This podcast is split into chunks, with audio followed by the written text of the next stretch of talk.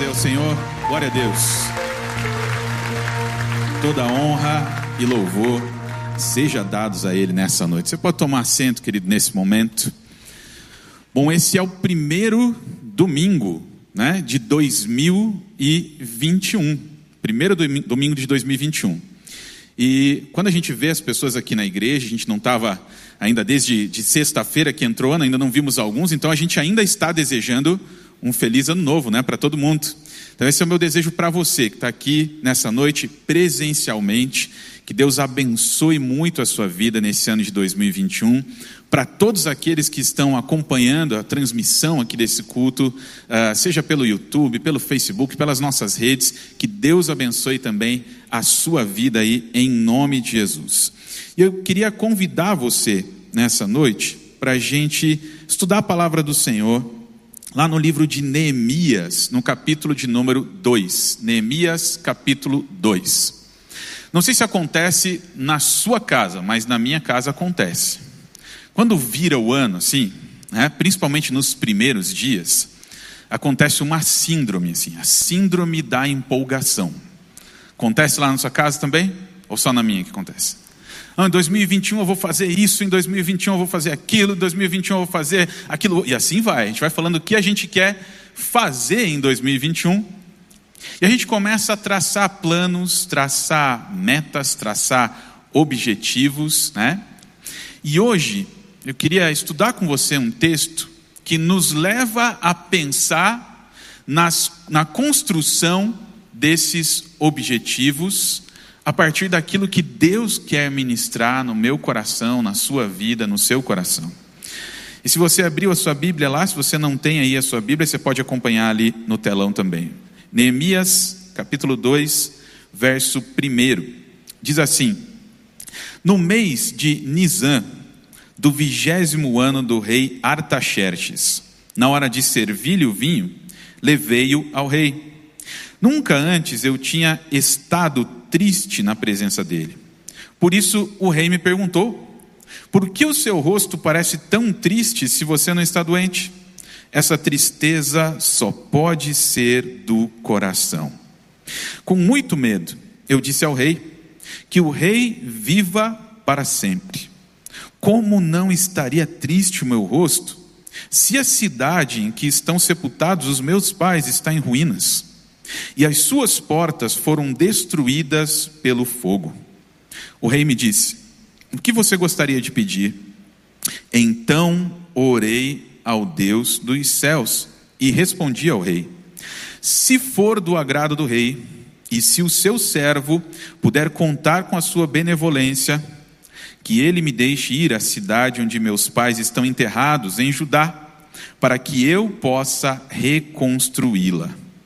Então o rei, estando presente a rainha sentada ao seu lado, perguntou-me: Quanto tempo levará a viagem? Quando você voltará? Marquei um prazo com o rei e ele concordou que eu fosse.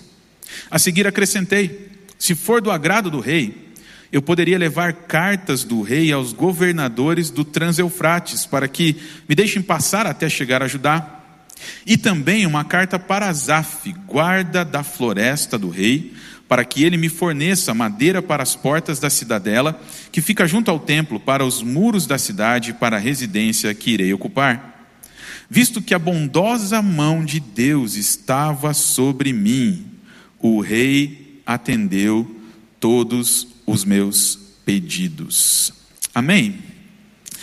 Quando a gente olha para o livro de Neemias, é muito interessante a gente pensar no contexto e em tudo aquilo que eles estavam vivendo. Era um contexto de reconstrução.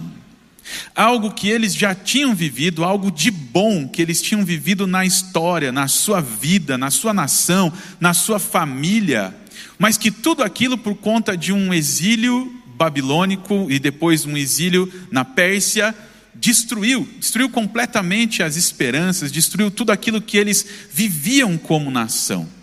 E quando a gente olha para o livro do, do, de Neemias com as lentes de hoje, com as lentes da atualidade, a gente começa a pensar num novo ano que está entrando, mas também naquilo que todas as circunstâncias para nós estão apontando qual direção que as circunstâncias estão apontando. E é interessante, o Dr. John Stott, uma vez ele escreveu um livro chamado Ouça o Espírito, Ouça o Mundo, e como ele comenta que a gente precisa entender as necessidades a partir daquilo que está acontecendo ao nosso redor, na nossa vida. E aí a gente olha para a circunstância que a gente está vivendo. O que é uma circunstância? Uma particularidade que acompanha um fato, uma situação que muda ou altera o nosso estado no presente. Algo que acontece e que altera significativamente a nossa vida. E não tem como a gente negar a circunstância, a pandemia é uma circunstância que afetou sim a nossa vida. Afetou a nossa vida. Nós estamos vivendo a nossa vida da maneira como a gente estava determinando, com os planos que a gente estava fazendo, e de repente, abruptamente, vem algo que a gente nunca viveu na história da humanidade. A gente viveu epidemias, mas nunca uma pandemia no sentido global. E a pandemia é uma circunstância. Algo que aconteceu que afetou profundamente a nossa vida no ano de 2020. Muitos estão pensando que, de repente, pelo fato de ter virado o ano aí no dia 1 de janeiro de 2021, a pandemia acabou. Né? Principalmente quando se fala em, em vacina. E ainda tem muito para acontecer. Tem muito de plano de imunização para acontecer. E a pandemia ainda vai afetar as nossas vidas por mais alguns meses. Algumas restrições que nós estamos vivendo, estamos vendo desde o ano passado. A economia foi afetada pela pandemia? Sim, a economia foi afetada pela pandemia. Os relacionamentos foram afetados pela pandemia. Casamentos, por exemplo, que sofreram um abalo em meio à pandemia, o que os casais mais desejavam, que era tempo para ficar juntos, no isolamento se tornou um problema para muitos deles. E a gente começou a perceber a pandemia como não algo que potencializou aquilo que aconteceu, mas como uma aceleradora dos processos. Casamentos que já estavam deteriorados ficaram piores na pandemia. Situações emocionais que já estavam acontecendo se tornaram piores na pandemia. As relações de trabalho foram afetadas, a maneira como a gente trabalha, as nossas emoções foram afetadas. Eu estava lendo nessa semana uma pesquisa da Universidade Federal do Rio Grande do Sul, eles fizeram uma pesquisa sobre a questão da ansiedade. Eles descobriram que 80%, 80%, gente, da população tornou-se mais ansiosa dentro da pandemia no nosso país. 80% da população. E a gente começa a se deparar com um mundo que sofreu sim uma desolação. E que o ano passado a gente passou por uma grande desolação. Mas que tudo isso aponta para um lugar para uma direção. O mundo que a gente tinha lá em fevereiro de 2020, ele não existe mais. O que a gente quer fazer em 2021? Como a gente quer viver em 2021? Para que direção essa atualidade nos aponta? Tudo isso aponta para uma necessidade. A necessidade de construir ou de elaborar um caminho da reconstrução. E se eu pudesse dar um título para a mensagem dessa noite, eu diria: O caminho da reconstrução. Tudo aquilo que está acontecendo ao nosso redor nos leva a pensar em coisas que precisam ser reconstruídas. E uma das coisas que Deus colocou no meu coração para esse ano de 2021 é essa palavra: reconstrução. Reconstrução. E a gente pode aprender com Neemias como elaborar um caminho de reconstrução. Talvez você não esteja tão familiarizado assim com o livro de Neemias, e a gente quer trazer um pouco desse contexto histórico que aconteceu ali.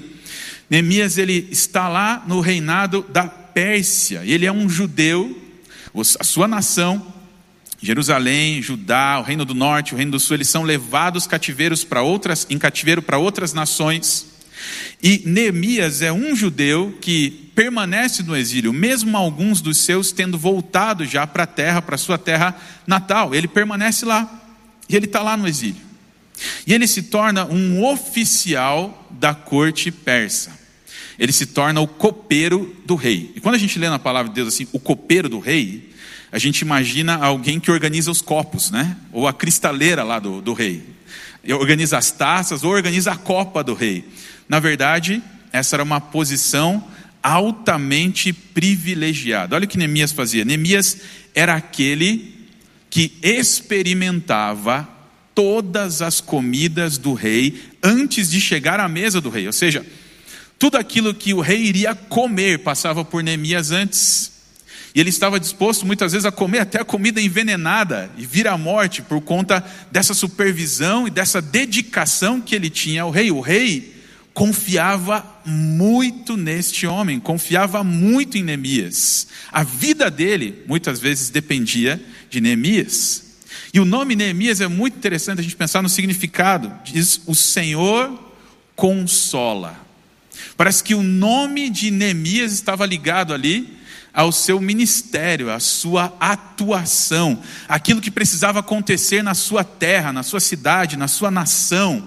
Um tempo de consolação, um tempo em que Deus precisava consolar aquele povo.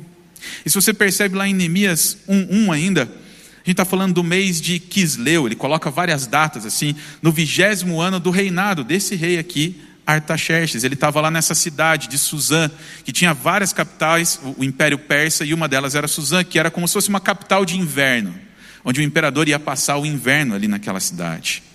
E a gente começa a entender tudo aquilo que está acontecendo em volta de Neemias. Essa desolação que o povo está enfrentando, e a gente começa a entender a profunda tristeza do coração dele por estar vendo aquele povo naquela situação. E para ele elaborar esse caminho de restauração e aquilo que Deus quer ministrar na nossa vida hoje, ah, para elaborar também um caminho de reconstrução, passa por algumas coisas.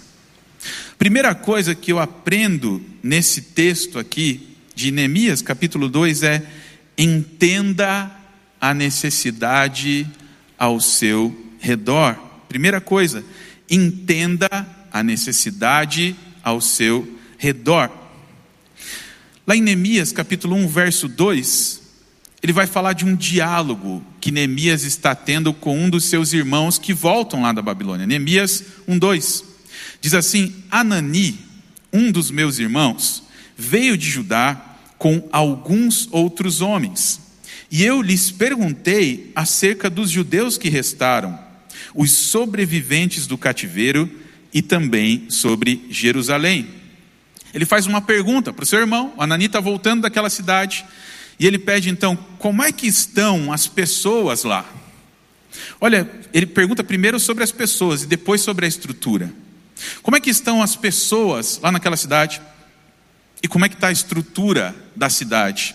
E eles me responderam, Neemias 1:3, aqueles que sobreviveram ao cativeiro e estão lá na província passam por grande sofrimento e humilhação. Primeiro ele responde sobre as pessoas. As pessoas estão sofrendo. As pessoas estão com dificuldade, as pessoas estão com tristeza, não existe mais ah, aquilo que existia, isso faz o coração dessas pessoas sofrerem. E ele continua falando da estrutura. O muro de Jerusalém foi derrubado, e as suas portas foram destruídas pelo fogo. Emias 1, 3 e 4.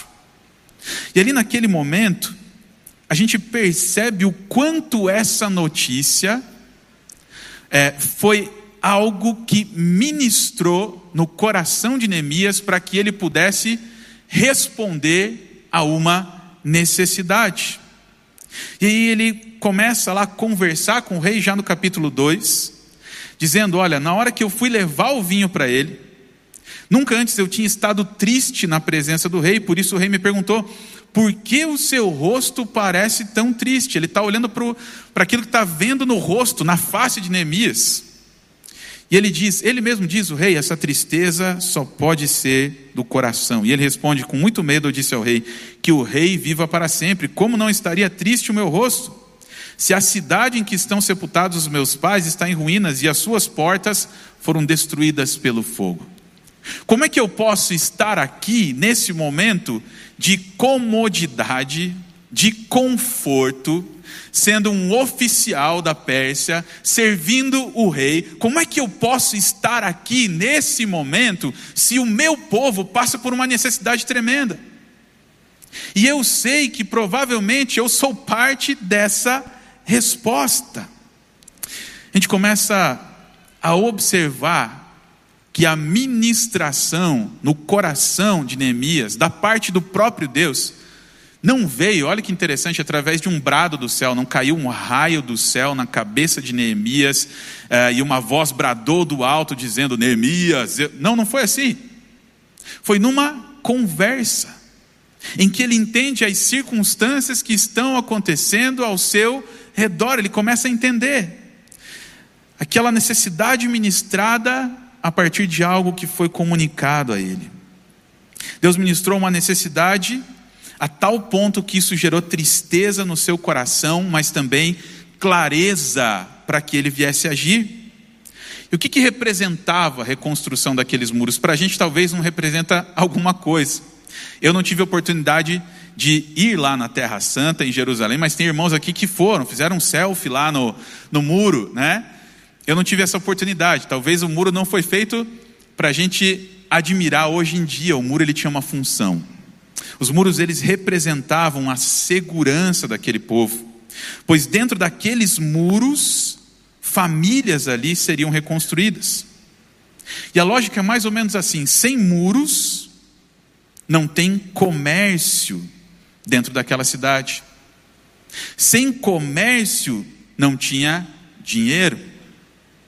E sem condições financeiras, as adversidades elas seriam reais e a vida em comunidade e família jamais poderia ser mantida.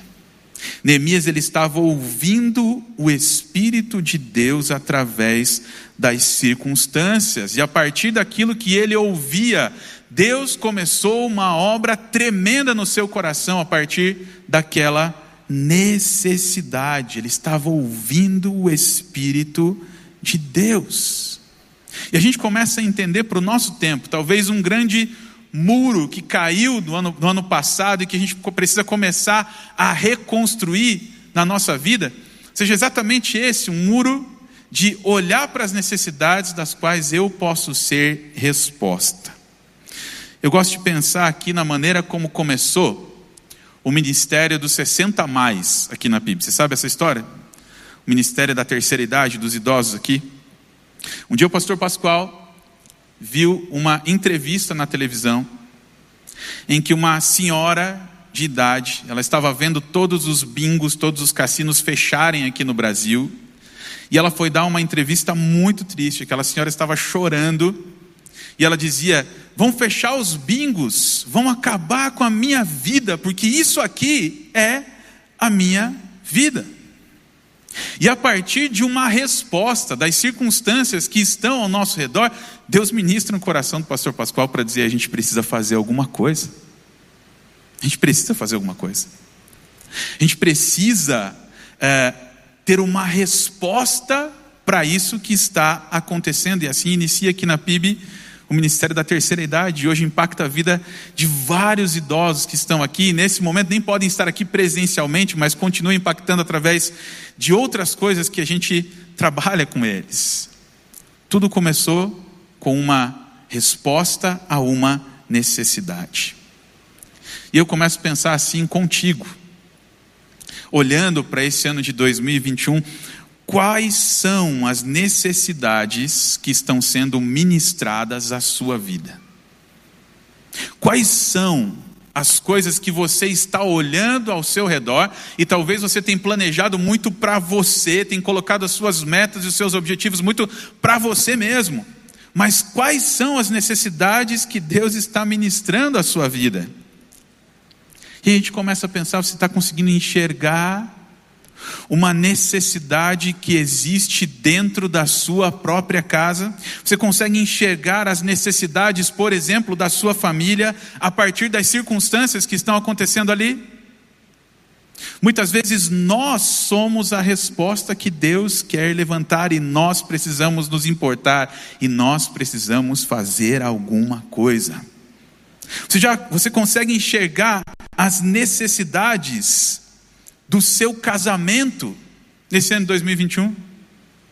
Você consegue enxergar as coisas que precisam ser trabalhadas na relação com seus filhos em 2021? Você consegue enxergar, você filho, as necessidades que existem entre você e os seus pais em 2021? E você consegue pensar naquilo que você vai fazer a respeito das necessidades que estão diante dos seus olhos constantemente. O que Deus quer que você faça nesse ano de 2021? Quando eu olho para essas coisas, essas relações, casamento, famílias, pais e filhos, eu lembro da necessidade de um filho, de uma história que eu ouvi uma vez de um filho que o seu pai chegou em casa do trabalho e ele pergunta para o seu pai: Pai, quanto você ganha por dia, por hora? Quanto você ganha por hora? E aquele pai ficou: Por que você quer saber quanto eu ganho por hora? Ah, eu quero saber, pai, quero saber quanto você ganha por hora, eu quero saber, eu quero saber. Mas por que você quer saber? Não, eu quero saber, pai. E aquele pai fala: Olha, eu ganho, estou fazendo uma suposição aqui, 10 reais por hora. Pai, então eu queria dois reais. Deu pai, agora entendi porque você queria saber quanto eu ganho por hora. Você queria dinheiro, né? Para que você quer dois reais? Não, eu quero dois reais, quero dois reais. Por que você quer dois reais? Eu quero dois reais. E o pai vai lá para ele, tá bom, vai lá e pega e dá dois reais para o filho. O filho vai lá no quarto, volta com mais oito reais e fala assim: Eu quero comprar uma hora do Senhor. Porque essa era a necessidade que aquele filho tinha. E muitas vezes, coisas, circunstâncias, fatos, situações estão acontecendo bem debaixo do nosso nariz. E a gente não consegue enxergar aquilo que a gente deve fazer, ou pelo menos faz que não enxerga aquela necessidade. Quando a gente olha para a vida de Neemias, a primeira coisa que ele entendeu foi qual é a necessidade. A sua terra estava desolada, a sua vida estava desolada, a sua nação estava desolada. Ele entendia claramente o que Deus queria fazer com ele. O que você vai fazer na tua casa em 2021? Vai entrar mais um ano em que as amarguras, o ressentimento, a falta de perdão continua lá dentro e ninguém faz nada. Sabe o elefante branco sentado no sofá que ninguém está vendo? Eu costumo dizer que esse elefante ele entra sorrateiramente, ele senta na beiradinha do sofá, daqui a pouco ele toma o sofá inteiro, está com o controle remoto da TV na mão e ninguém fala do elefante branco, mas ele está lá. E ninguém enxerga as coisas que estão acontecendo. Vai ser mais um ano para a gente continuar do mesmo jeito? Segunda coisa que eu aprendo com esse texto, nesse caminho de reconstrução. Primeiro, entenda a necessidade. Segundo, dedique-se à oração. Parece algo muito óbvio, mas a gente começa a ver o que aconteceu na vida de Neemias. Neemias 1,4, quando ele ouve aquele irmão, o Anani, falando para ele: Olha, a cidade está terrível, os muros foram destruídos, as pessoas estão em sofrimento, em humilhação. Ele começa a ter ali a, a tristeza tomando conta do seu coração e ele vai para onde? Ele vai para o altar de Deus, ele vai para a oração. Neemias 1,4 diz o seguinte: Quando ouvi essas coisas, sentei-me e chorei.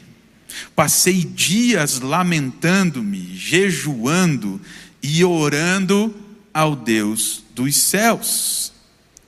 Em Neemias 2,4, quando o rei fala para ele, o que você gostaria de pedir? Fala para mim, o que você gostaria de pedir? Primeira coisa que ele pensa, primeira coisa que ele faz, ele diz assim: Então orei ao Deus dos céus. A gente olha para a oração muitas vezes como relegada, como em segundo plano. Em 2020 foi um dos anos em que eu mais orei na minha vida, se não o ano que eu mais orei na minha vida. E quanto de resposta de Deus eu tive para o meu coração, para a minha vida, para a minha casa, para a minha família. No caminho da reconstrução, eu enxergo a necessidade. Eu enxergo aquilo que tem que ser trabalhado, mas eu levo aquilo, ainda que eu não saiba como fazer, eu levo isso na presença de Deus. Digo, Senhor, Toma conta. Como você tem planejado o seu ano de 2021? E eu lembro de Provérbios 16, 1 e 16, 3. Ao homem pertencem os planos do coração, mas do Senhor vem a resposta da língua. Consagre ao Senhor tudo o que você faz, e os seus planos serão bem-sucedidos. Sabe o que Neemias fazia? Ele entendeu a necessidade e ele começou a planejar uma resposta para essa necessidade. E enquanto ele ora, ele planeja, e enquanto ele planeja, ele ora. E a gente não tem dimensão do prazo, do período em que ele passou orando, mas ele passa mais de quatro meses orando. No capítulo 1 você vai ver lá no ano, no mês de Quisleu. Quisleu começa em novembro. E aí no segundo capítulo, no mês de Nisan, Nisan começa em abril. Ele passa mais de quatro meses, de novembro a abril, até essa conversa com o rei, ele passa em oração e busca de Deus. Ele entende que a resposta, o planejar dele, precisa estar na direção e nas mãos de Deus. Muitas vezes os nossos planos em oração são como sugestões que a gente dá para Deus de como fazer. Não é assim? A gente coloca os nossos planos nas mãos de Deus e fala assim: Senhor, está aqui o meu plano, faz assim. A gente quer ensinar Deus a fazer. Mas quando a gente está falando de oração, a gente está falando de entrega. Quando a gente fala de oração, a gente está falando de clamor do coração em resposta a uma necessidade. A gente está olhando para as coisas que estão acontecendo e o nosso coração se torna sensível a isso e nós vamos clamar a respeito disso, daquilo que está acontecendo. Como é que você tem se dedicado à oração e qual que é o seu plano para se dedicar à oração em 2021? Comentei aqui que foi o ano que eu mais orei e nesse ano a gente quer orar ainda mais. Uma das coisas que a gente colocou no nosso grupo de oração da madrugada, eu e mais três amigos lá, que a gente orou o ano passado inteiro, é Senhor, no ano de 2021 a gente quer estar mais na tua presença. E o quanto a oração funciona, querido. Lembro do pastor Lelo aqui, quando ele dirigia os adolescentes aqui, um dos mandamentos dele era sobre a oração, e ele ensinava os adolescentes dizendo o seguinte: oração funciona, esse negócio funciona, e é verdade. Quantas coisas no ano passado que eu tinha que resolver, e eu posso dizer que literalmente Deus resolveu por mim. Deus, Ele move o sobrenatural quando nós oramos. E é na presença dele que os nossos corações são transformados. Muitas vezes nós servimos, nós fazemos muitas coisas, e talvez esse fazer seja uma vitrine para a gente expor os nossos talentos, mas no aposento da oração, a gente não tem como aparecer. Ali é só você e Deus. Deus e você. Um dos legados aqui do movimento de homens, não só nessa igreja, mas em outras igrejas, os legendários, tem um legendário aqui, é a oração. A gente aprende a lutar as nossas batalhas de joelhos. O quanto você está disposto a orar para que as coisas mudem na sua casa? Quanto você está disposto a se dedicar em oração, seja um mês, dois meses, três meses, para ver situações transformadas dentro da sua casa e do seu lar? Primeiro, entenda a necessidade. Dois, dedique-se à oração. E três, elabore um plano de reconstrução. Eu falei aqui no começo da síndrome de empolgação, né? Da empolgação. No começo do ano a gente começa a traçar várias metas e vários planos e colocar isso, aquilo, aquilo outro, mas chega lá em agosto, setembro, outubro e a coisa começa a declinar.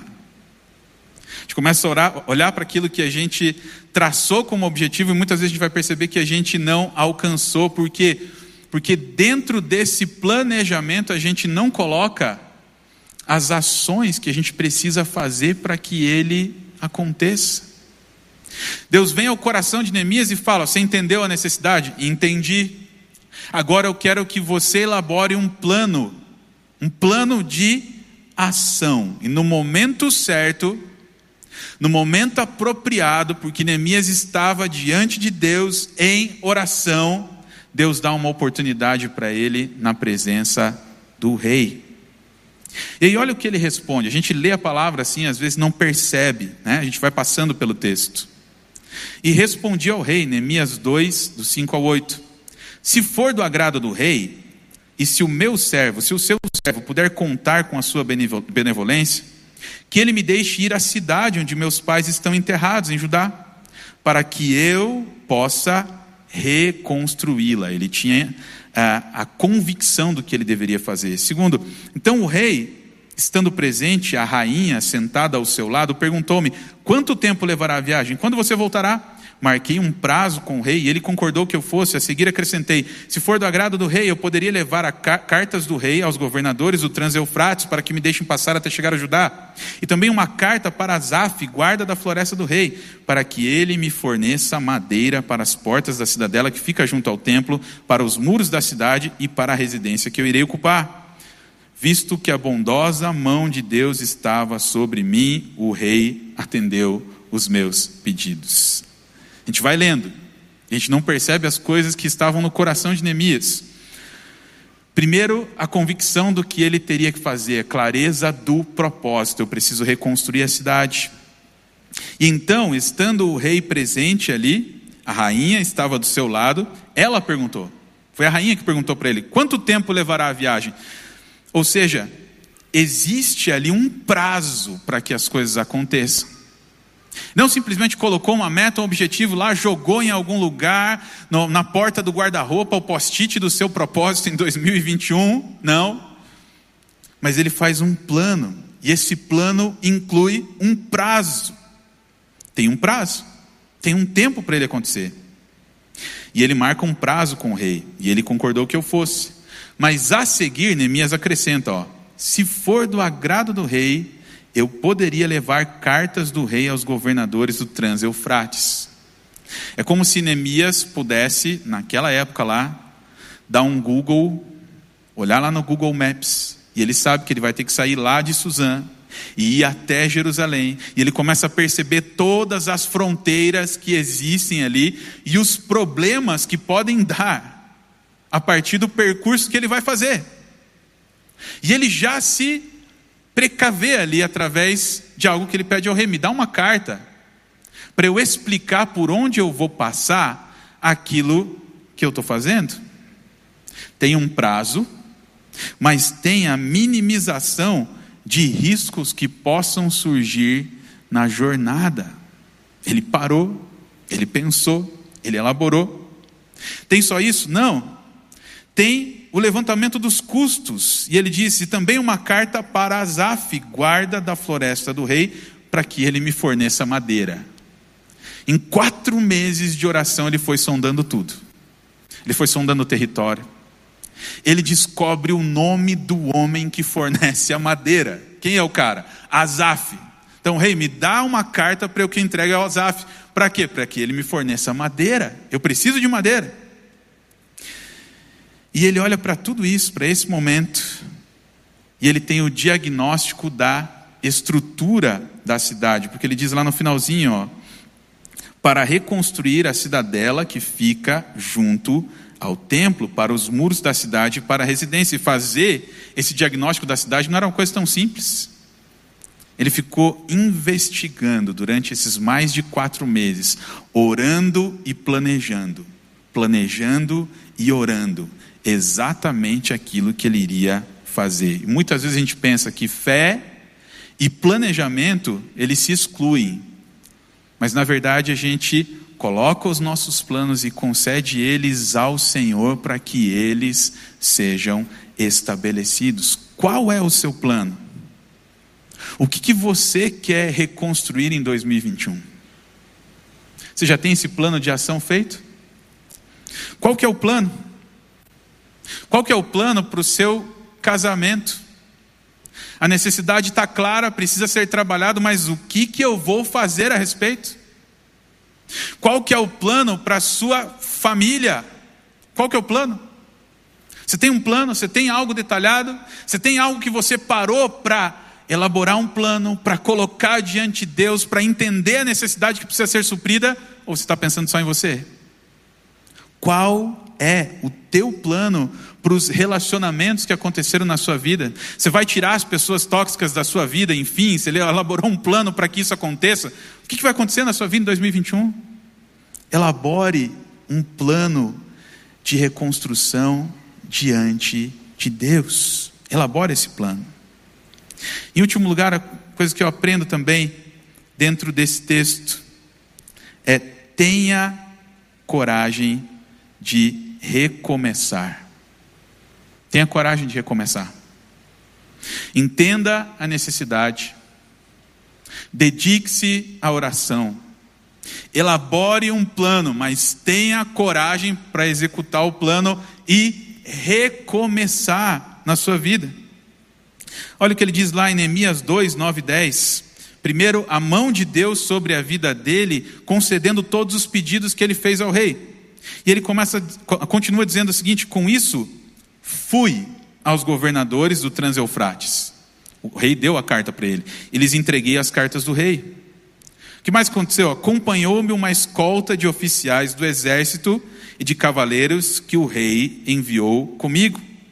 Sambalate, o Oronita e Tobias, o oficial Monita, ficaram muito irritados quando viram que havia gente interessada no bem dos israelitas. Agora ele tinha um, uma outra coisa diante dos seus olhos. Ele tinha os recursos que ele precisava, ele tinha a resposta de Deus, mas tudo isso não seria absolutamente nada se ele não agisse.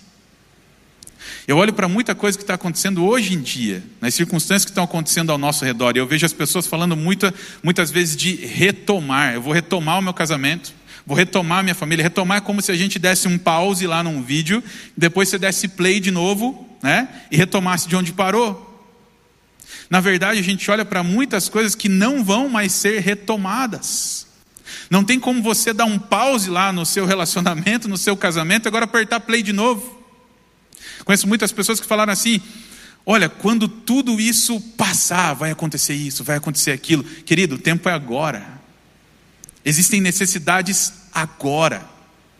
Tem pessoas que pensam assim: puxa, eu vou me fechar aqui, eu vou desligar o meu celular e quando passar toda essa pandemia eu volto. Parece uma tartaruga ali que colocou a cabecinha para dentro do casco, dizendo assim: quando tudo isso passar, eu coloco a cabeça para fora de novo do casco.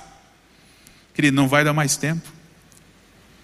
Não perca tempo naquilo que Deus quer fazer através da sua vida, e para isso você vai ter que agir e ter a coragem de recomeçar. Sabe, talvez você precise começar, recomeçar nas suas finanças. Suas finanças foram abaladas no ano passado, e uma das coisas que a gente tem mais vergonha de fazer é pedir ajuda, né? Pedir ajuda. Mas tem um monte de gente nessa igreja que pode te ajudar a reconstruir as suas finanças. Tem gente boa nessa igreja que pode te ajudar. Tem gente boa que pode te ajudar a reconstruir o seu casamento, mas você precisa de uma ação.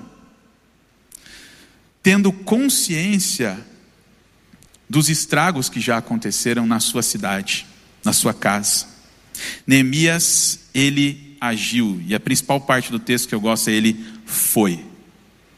Mesmo sabendo que os inimigos iriam se levantar, ele foi mesmo sabendo que isso demandaria dele uma viagem, ele foi. Mesmo sabendo que ele ia ter que deixar a comodidade do palácio do rei, ele foi. Ele agiu, ele deu um passo para que tudo aquilo começasse a ser transformado. E quando eu olho para isso, eu olho para uma das palavras de Jesus para mim mais impactantes da minha vida, que é o Sermão da Montanha.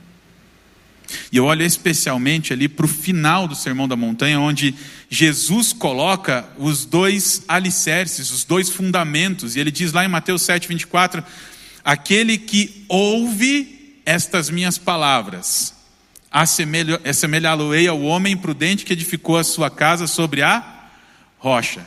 Não faltou alguma coisa nessa palavra aí? Aquele que ouve estas minhas palavras e pratica, eu vou assemelhá-lo ao homem prudente que edificou a sua casa sobre a rocha. A gente corre um grande risco de vir e ouvir, e era esse o chamamento de Jesus lá no Sermão da Montanha: venham e ouçam, mas no final ele diz: pratique. E o risco que a gente corre muitas vezes é de vir, ouvir e não praticar. O próprio Jesus está dizendo: se você ouviu, se você veio, se você ouviu e não pratica, é literalmente Jesus dizendo: um dia a casa cai. Um dia essa casa vai cair. E o fundamento da sua vida, ele é escolhido a partir da prática. Eu vou ouvir e praticar, casa na rocha. Eu ouvi e não pratiquei, casa na areia. Um dia a casa vai cair.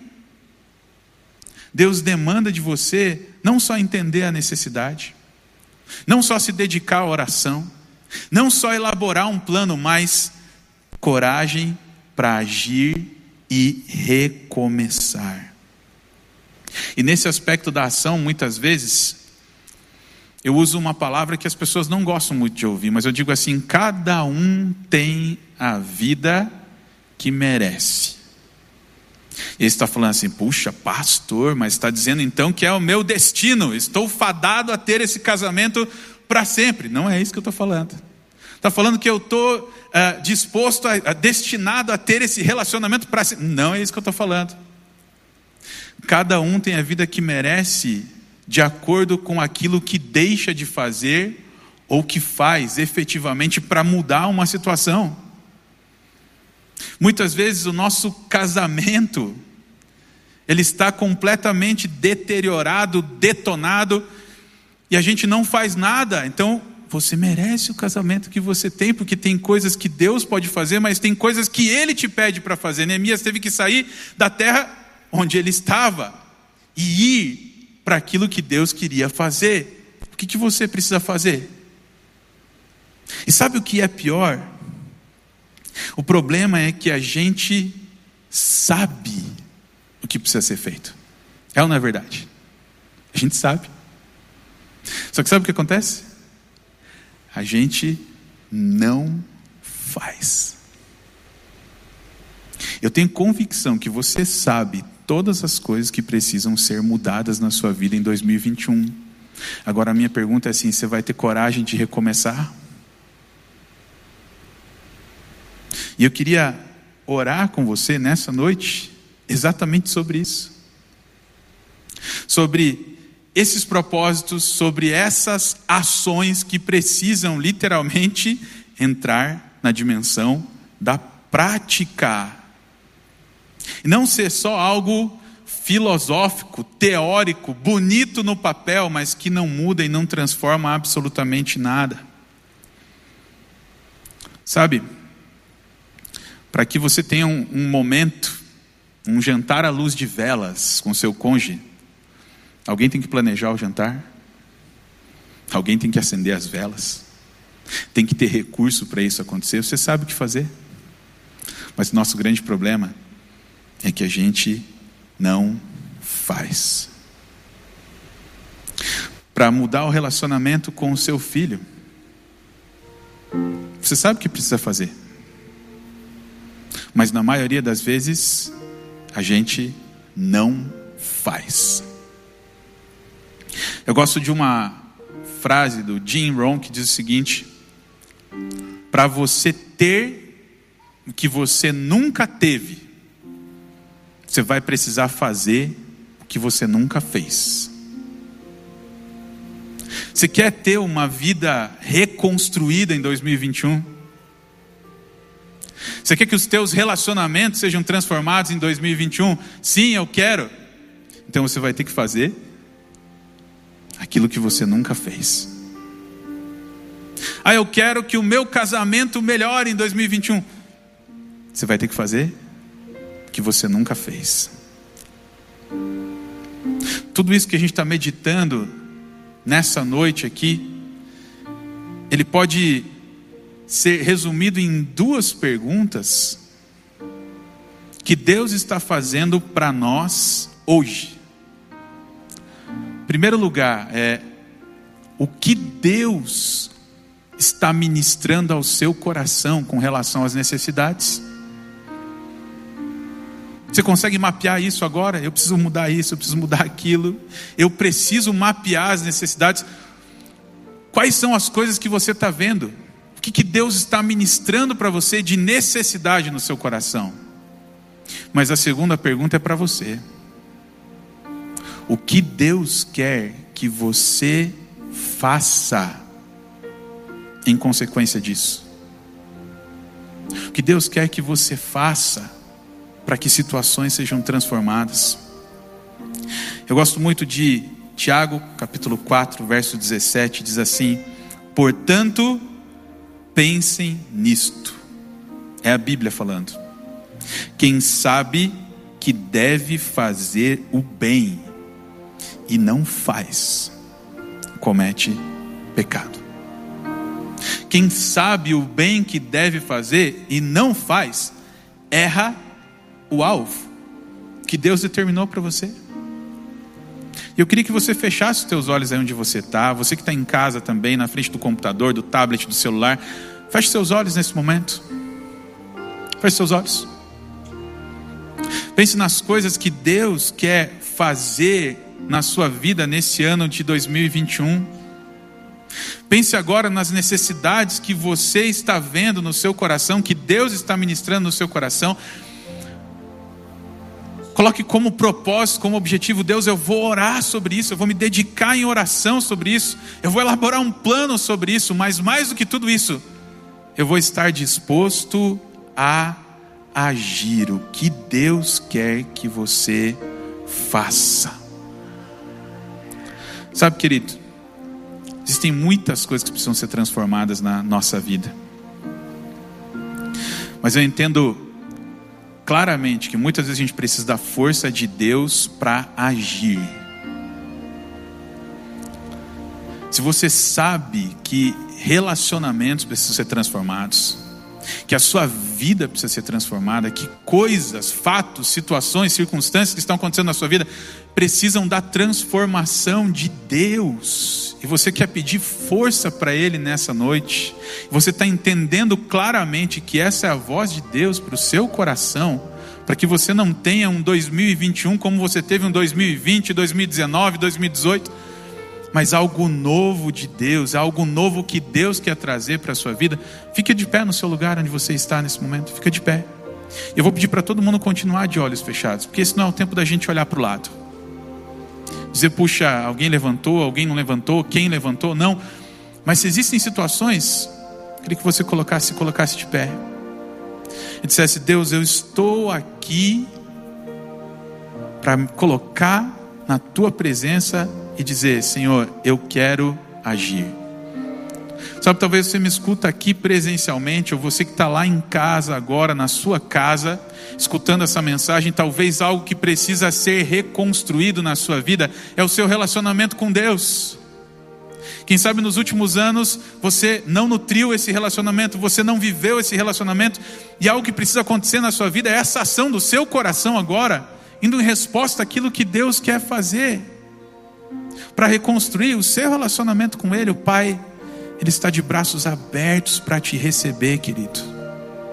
E se você que está assistindo aí na sua casa, você entende isso, coloca a mão aí no seu coração, para a gente orar junto. Aqueles que estão aqui também, coloca a mão no seu coração.